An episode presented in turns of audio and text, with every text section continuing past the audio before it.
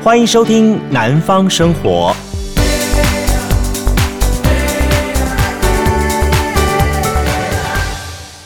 嗨，大家好，欢迎收听今天二零二一年七月二十号礼拜三的《南方生活》。小的说，昨天啊，在南部地区，特别是高雄，突然下起那个滂沱大雨，那个雷雨砰砰砰打打打个不停啊。哇，你知道吗？我家的毛小孩人吓得好像无处躲哈。那甚至包含像高雄市的九如啦、中正交流道，还有像市区里面，好像八德、林森这些地方，整个的到处都在大淹水。那甚至于这市政府还发布了这个包含了凤山啦、苓雅、新兴、旗津的一个淹水大通报，也告诉大家要特别留心。你会觉得很奇怪，说说这些城市，尤其是高雄市，不是一个很早很早从明清时代就开始发展的城市，尤其经过日本的这个整体的建设之后。高雄市怎么还会发生这样情况呢？呃，今天的节目当中，我想我可以告诉大家一些的这方面的回顾跟回忆。呃，就像说我在南方生活一直强调的时候，南方生活它不只是谈南部的一些生活，好，那么更重要重点是说，它也跟大家谈一些都市的传奇，还有。好，那么我自己在过去亲眼见证到五十几年的哈，包括我自己担任新闻采访的工作，那么碰到了这些呃诸多的一些的事件的状况本体，我就把这东西跟大家来分享，应该会很有意思哈。呃，我我们这么说好了，台湾本来就是一个很陡的一个呃岛屿型的一个国度，然后呢，它从北到南呢，这个水流本来就很快很急，再加上我们的这本身的泥土泥沙洪水这样冲击下来。本来很容易就会在一些平原地区造成一些淤积，那也因此创造出各个的什么嘉南平原啊、高屏平原这种情况，也相对一点来说是水一下来很容易就发生像这水灾淹水的情况。那如果印象深刻的话，大概是民国四十八年的八七水灾、民国四十九年八一水灾这些地方呢，呃，都在当年造成台湾非常重大的一些影响。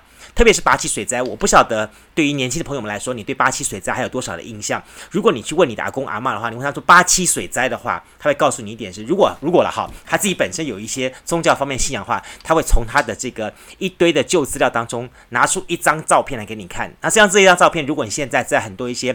宫庙啦，或者是说在一些寺庙的他们的放那善书信箱里面话，你只要去找什么观音菩萨普门品啦，或者是说找那个观音菩萨什么，反正这这类型的书籍的话，翻开第一页，第一页哦，他就会看到这个写的上面写的观音菩萨骑龙显灵救八七水灾这张照片。这是一个到现在大家查查没有实证的一个照片哈，就到底他是不是在当时拍的，还是后面人所所那么加工制造出来的这样东西？那但是呢，从那次之后呢，在很多的一些善书当中都会碰，都会附一张这样的照片，很有意思哈。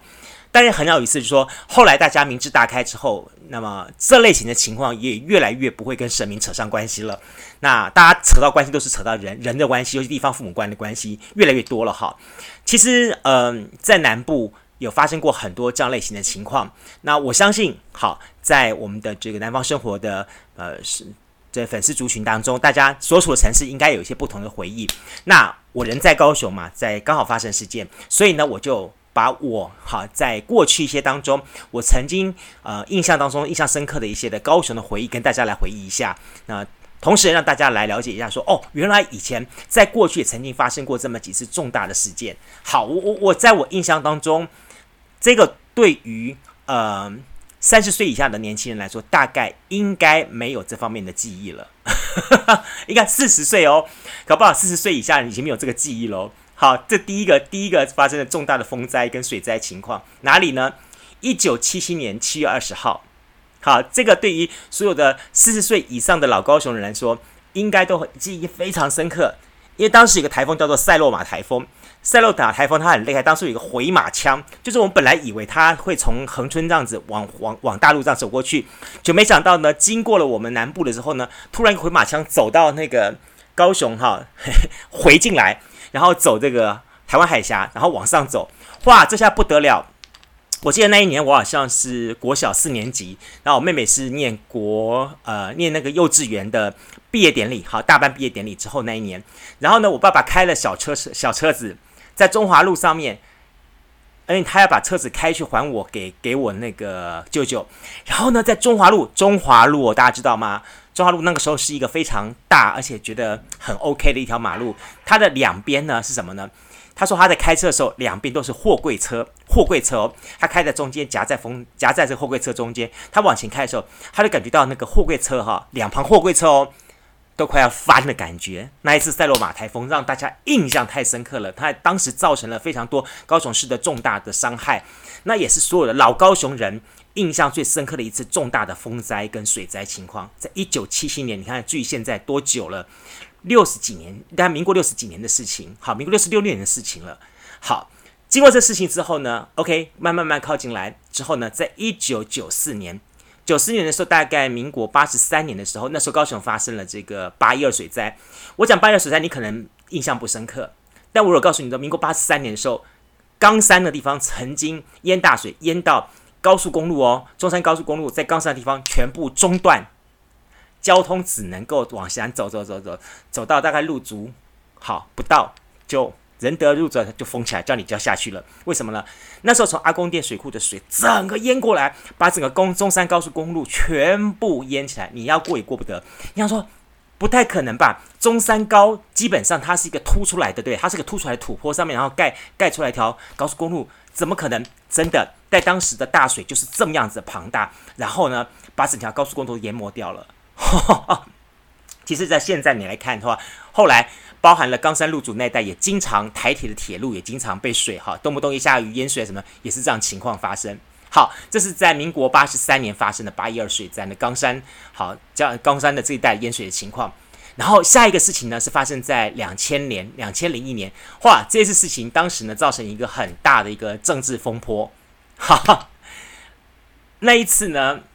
对我来说也是一个很很吓人的情况，因为你知道吗？我那时候在在呃高雄市的新兴区的地方啊的广播电台在工作，然后我家里面在三民区，在河堤社区这个地方，然后呢，从我家只要走民族路，呃，从公司到民族路呢，我家大概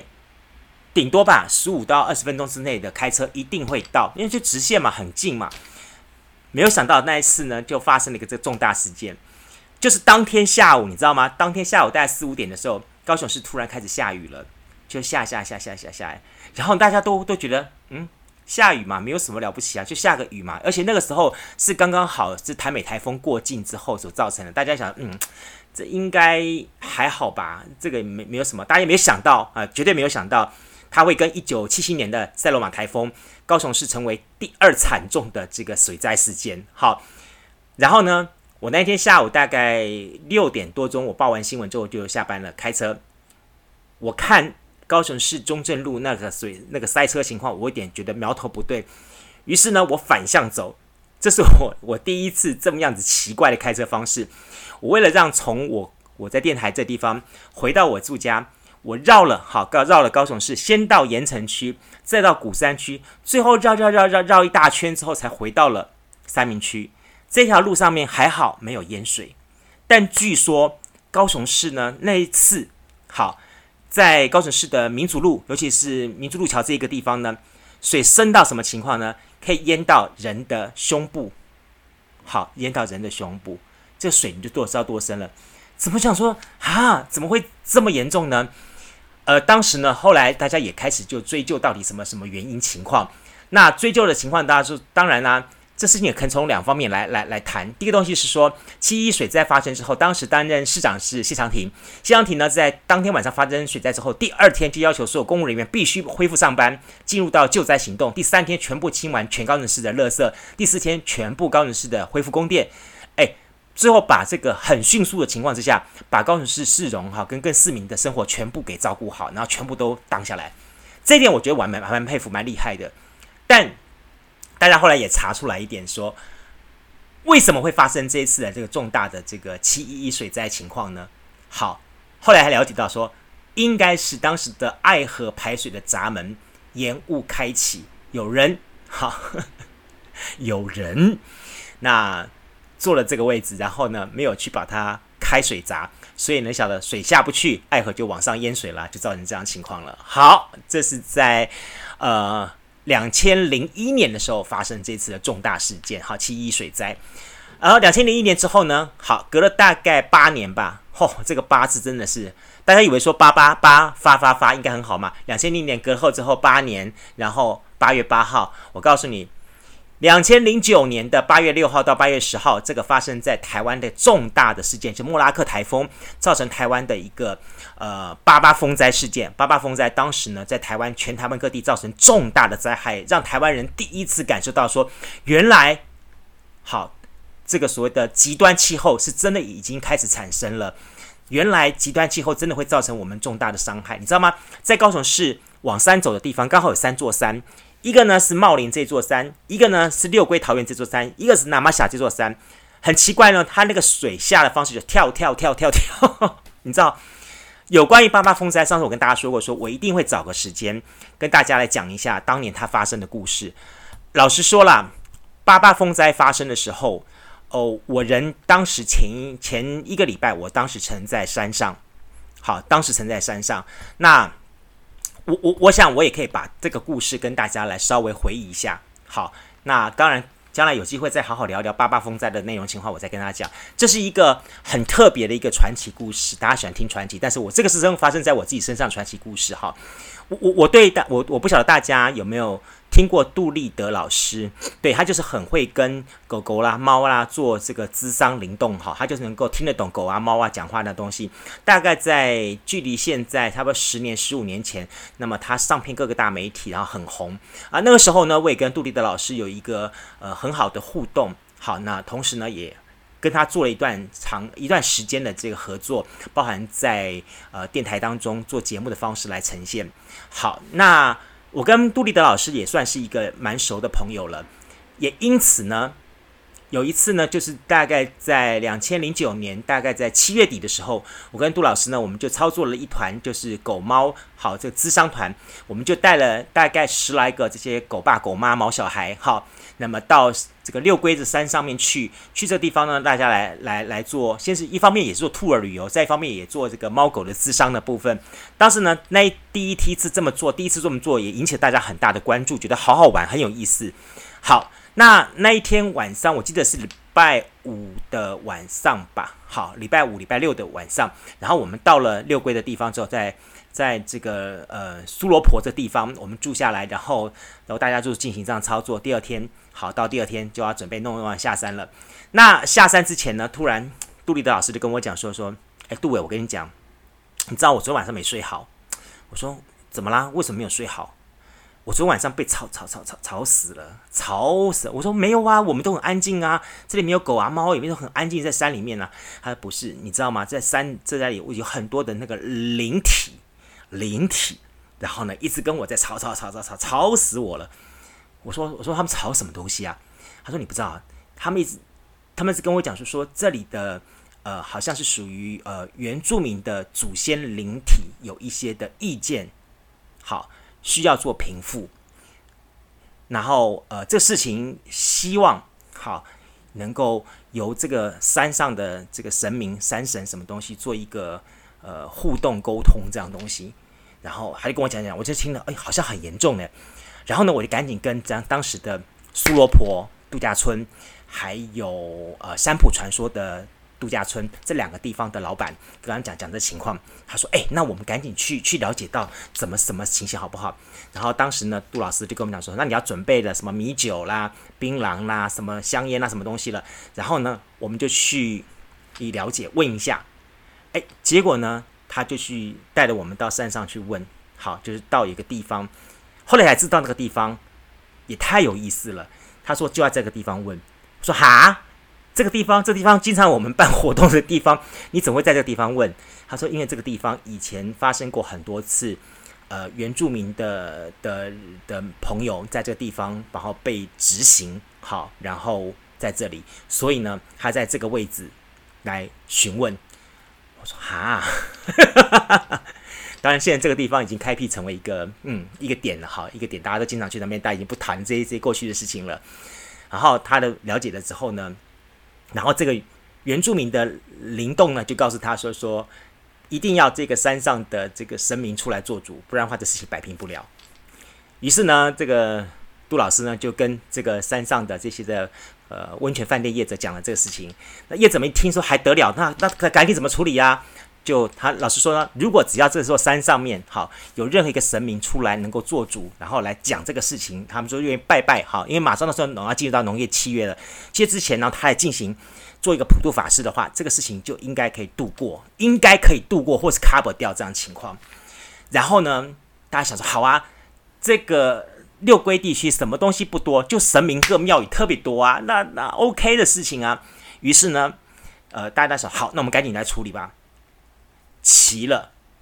就在这一礼拜时间当中，所有这些山上的温泉业者，他们到了这座山各地方的庙宇去跋杯问这个事情，然后去请求看哪个神明愿意出来做主。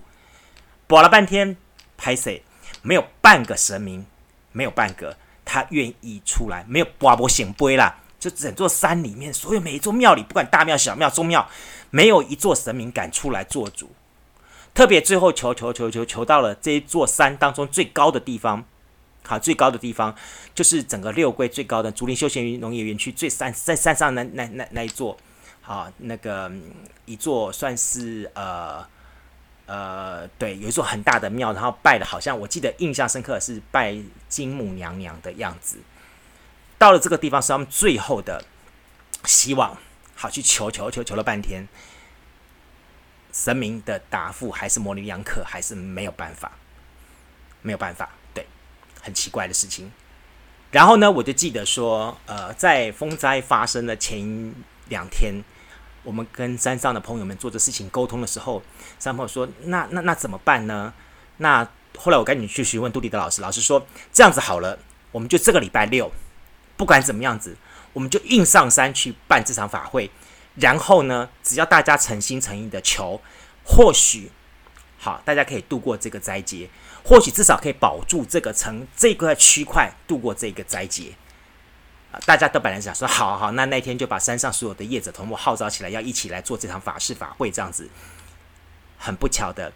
就刚好那个礼拜，从八月六号到八月十号就开始发生了八八风灾，二零零九年的八八风灾，尤其。好，是在这个山上面，啊，包含的六龟、茂林、六龟、南马夏这些地方发生情况尤其严重。好，特别是像贾贾仙的这个小林村部落整个灭村事件，四百多人，将近五百人全部被活埋的事情，当时后来就发生了。那你要说说，那他事情发生也是发生在茂林跟那玛夏那座山，跟六龟桃园这边的这个山脉有什么关系呢？有，我告诉大家。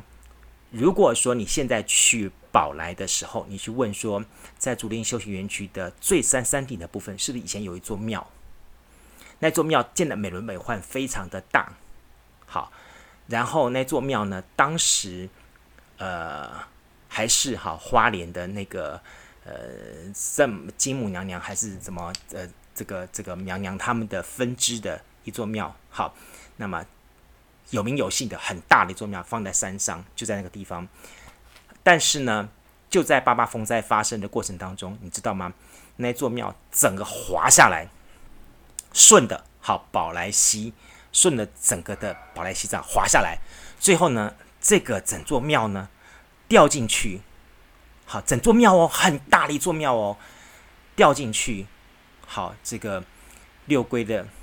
啊，从宝来溪这样一直往下走走走走，这样这条溪当中就不见了，整座庙就不见了。那当然，后来也这座山跟整个的六龟地区也发生严重的坍塌坍方，那还有一些人不幸往生的事情。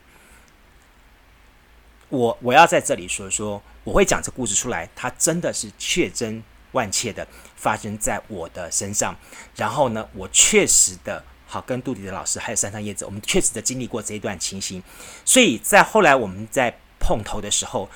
哎，大家真是不胜唏嘘了。发生那个事情，我们但是说啊，再找个两天，或许能够解决掉一些问题吧。那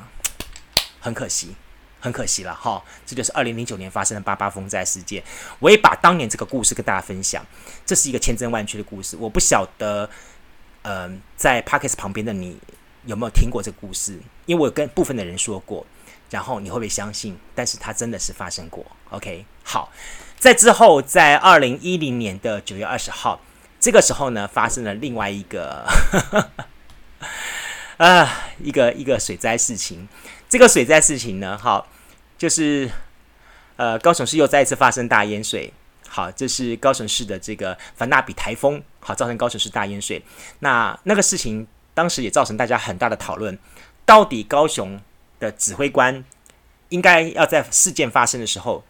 他的角色是扮演什么角色？因为大家那时候一直在讨论到，到底花妈是去去田寮泡汤了，还是去午睡的情况。虽然后来。证实调查证实，所以说花妈只是在家里面休息了一两个小时。老实说了，花妈年纪这么大了，去休息一下也是应该的啦。不然她这样没日没夜这样子，我觉得也是也是辛苦她了。但是这个事情当时也引起大家很大的讨论，而且又有一次，据说了哈，又又又一次，当时讨论到的情况就是，他好像跟谢长廷那一次的防洪闸门忘记开启也是有些关系的。哇，听来听去好像都跟这个防水闸门有一些或多或少的关系。我我我要，就是说，我在这个地方，我也觉得要肯可以跟大家聊一聊点，说，其实哈，在台湾很多的城市，在以前来说，它本身就是属于呃河流下来的冲积土所构成的。那这些地方呢，慢慢慢慢的，本来是一些皮跟糖，它作为调节水量一些作用，但是呢，后来因为房地产的开发，大家慢慢就填填填填起来了。我讲几个地方好了，中央在高雄市来说，高雄市在科工海后面有个宝珠沟的地方。宝珠沟，你想说说它经过就是个地名叫宝珠沟吗？但你知道吗？宝珠沟它现在是在高雄市果菜市场旁边一个狭窄的一个水水道，对。但是它的上游哦是跟凤山相连的哦。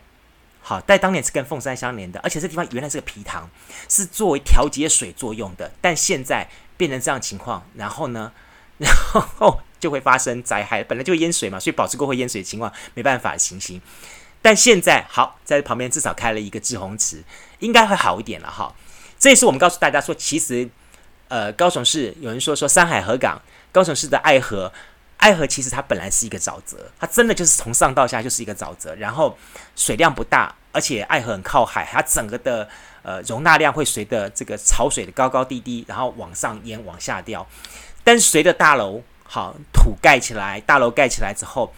大家似乎都忘掉说，爱河如果发飙起来会变成什么样子，对不对？好，大家都忘掉了。但我要讲几个地方，我建议大家，如果你在高雄买房子的话，现代的年轻人可能都不知道当年的情况，所以我要把当年情况告诉你，让你知道说说，OK，我若买房子的话，我必须考虑一下，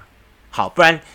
年轻朋友们花了大半辈子的钱，然后去买了房子，觉得后来以后发生这些情况，说哈，为什么？没办法，你们不知道历史啊，不知道这些高雄市以前就是这样情况。因为我觉得这情形在每个城市都有，所以我才说说今天我我算是抛砖引玉，把这一个东西跟大家来做一个故事分享。但我相信包含台南、屏东，甚至于包含其他城市，你们也应该都有这样的故事可以告诉告诉大家。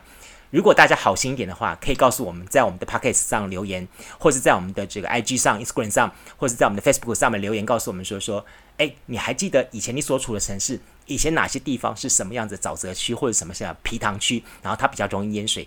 好心一点，厚心一点，留言给我们，让我们的听众朋友呢能够看到之后就知道以后买房子要小心一点。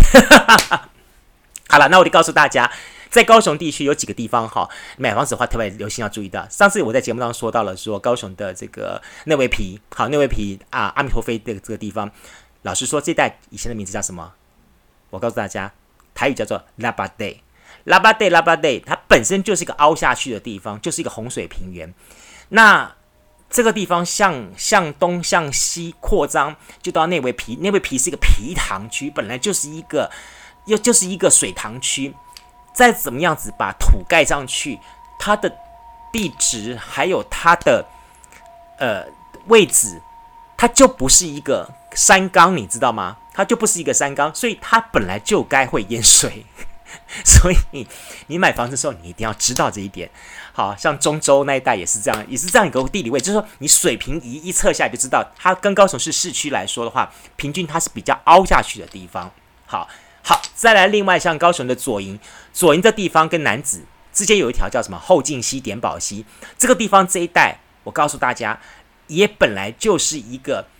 冲积平原。那现在很多，因为随着将来什么高铁站呐、高雄大学新建这个情况，人快速成长在起来，这个地方大家都忘记了当年淹洪水的样子。好，告诉你，这里也会也是以前呐，好，不要说现在会淹水，以前也是好容易积水的地方。好，那另外就是高雄市的这小杯湖，就是在现在的长庚医院旁边。好，旁边这一块地方，我告诉你什么地方，就是现在的棒球场，高雄市棒球场这一块地方。这里呢，以前就是一个皮塘，叫小贝湖，小以前叫做澄清湖，叫做大贝湖嘛。大贝湖旁边还有一个小贝湖嘛。后来他们把小贝湖给填起来之后，盖什么呢？盖现在的棒球场，你知道吗？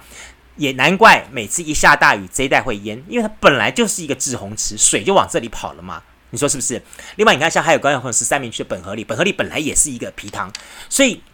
基本上这些地方本来就很多很多的这些的积水的地方。你要说说哦，呃，现在现在大家基本上到的地方，应该经过现代的工法，什么东西应该是比较好了。我我真的不觉得，我们人再怎么万能，还是要去呃跟大自然去做某个程度的妥协。当大自然告诉你说它是原来是什么样情况下，那你就要这种的心理准备。如果你要去跟他挑战的话，好，所以因此呢，呃，在今天呢，我也拉里拉扎了把高雄市曾经发生过的重大水灾，还有高雄市有哪一些的好地方的这个呃地势是比较低洼，曾经是偏僻的地方，我跟大家来分享。好，我还是希望说。如果你听到我们今天节目，觉得你好像有些感觉的话，觉得啊，好像也蛮有意思的啊，那我我我我再回想一下，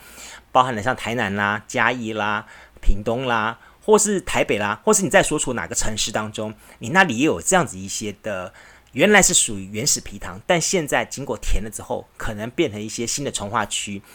拜托好心，大家可以在我们的 Pockets 留言上面，或者是说在我们的 IG 上，或是我们的 Facebook 好上面留言给我们，让我们能够大。知道跟大家来分享，OK，好，那当然我我知道有很多朋友喜欢听我讲一些都市传说、都市传奇故事。我今天就跟大家分享了这个八八风灾，我自己亲身亲身发生过在好六龟宝来发生过的一个好传说故事，这是我真的亲身发生的。那